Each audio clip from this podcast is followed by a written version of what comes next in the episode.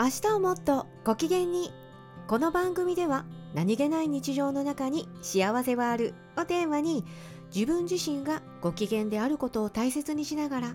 暮らしの中の小さな喜びや日常から学ぶ気づきを交えカフェでおしゃべりしているみたいにお届けしたいと思います。さて今日のお話は？今日はですね私なんですけれどもね小さい頃によく見ていたアニメ。でですね「天才バカボ」っていうのをよくね見ていたなと思っていて。でね皆さんも天才バカボ見たことね一度はあるんじゃないのかなと思います。でねちょっとね若い方になってくるとあ聞いたことあるよっていうようなアニメかなと思うんですよね。赤塚不二夫さんが書かれていて。でね小さい時はね私ね密かにこうやって思っていたんですよ。いやなんてね大人なのに大人げないというか子供みたいな人だなぁなんて思っていたんですよ。でね今になるとですねああこれすごいんじゃないと思いましてね。でね息子のバカボンこれね天才バカボンなんですけれどもでね話に出てくるパパちゃんはバカボンではなくてバカボンのパパっていう風に出てきましてね。で息子がバカボンっていう子なんですよ。でねいやなんかね 最初どっちがどっちなんじゃってね子供の時なんでよくわからなかったんですけれども。でねだんだんだんだん見てるうちにあバカボンはこっちでパパはこっちなんだなとか思いながら。でねまあ見てるとですよ子供の時はね本当にあああそうっていう感じでねちょっと笑えたりとか。なんかこんなことしちゃうんだ大人がなんて思っていたんですけれどもね。いや今見るとね。いやバカボンのパパすごいなって思うんですよね。なんかねこうお歌でもあるんですよね最初に。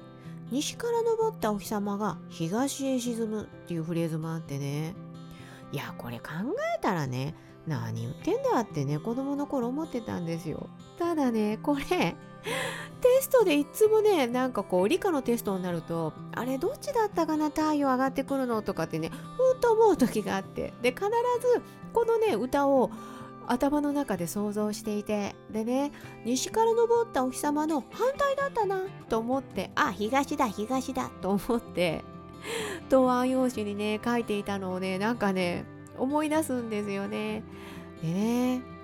このね発想っていうところが今思えばすごいんだなと思って。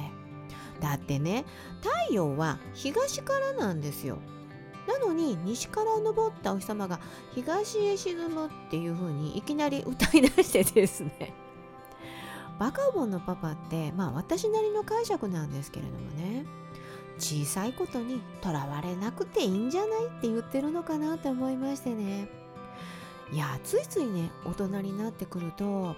あこうしなければいけないとかああじゃないといけないんじゃないとかね。なんかねいつの間にか型にはまってしまう。型にはまる生き方をしているっていうような感じがしてね。でねなんとなくその型からはみ出ているとあいつは変わっているとかあの人は変だよねなんて見られるんじゃないのかなと思って。でねなんとなく右に習えで同じような感じで過ごしてるんじゃないのかなと思って。でねいやーなんかねうんこの時代ってどうなのかなと思うんですよね。昔と違って右へ習えっていうような時代じゃないのかなと思うんですよね。でもっともっと自由でいいんじゃないって私なんか思っていてね。だから子供がですねちっちゃい頃もそうなんですよ。何でもね例えばですよ。黒でクレヨンでねキャーって画用紙に書くんですけれどもまあねいろんな心理的なものがあるんだと思うんですけれどもね。本を読んでいても黒でわーっと塗るのはどうなんだみたいな感じでね。なんか以前読んだことがあるんですがいや私はねもうね真っ黒でもいいんじゃないとか思うんですよね。だってその子が思った時の色を力いっぱいのびのび塗っているってなんか素敵かなと思ってね。で人ってね私暗く塗りたい時もあるなと思うんですよ。まあね子供たちがどんな気持ちでその黒を持っていたかっていうのはねなかなか計り知れないものなんですけれども。でね自由な色自由な線でね本当になんか描いたり描いたりすることでいいんじゃないのかななんて私すっごく思っていましてね。だから止めることは一度もなかったんですよ。ただねこうそこを分け はみ出してビャーと変えたらちょっとやめてくれっていうのはありましたけれどもね。なんかね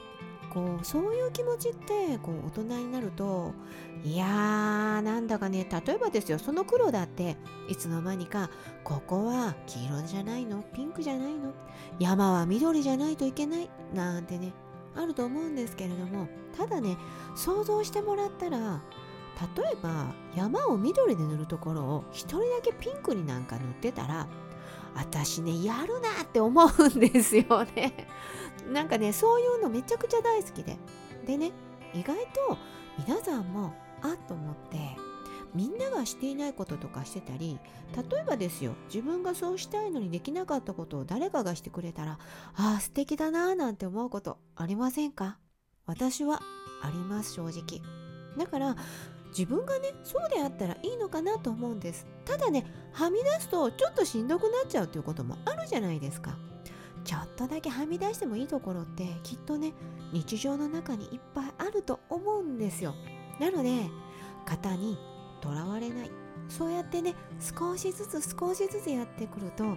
自分らしさいっぱい出せるんじゃないのかなと思って。今日はねちょっと天才バカボンをねちょっと思い出しながらですね枠にとらわれないっていうお話をさせていただきました。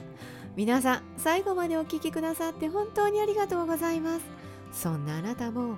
今日も一日穏やかでご機嫌さんな一日になりますように。よしでした。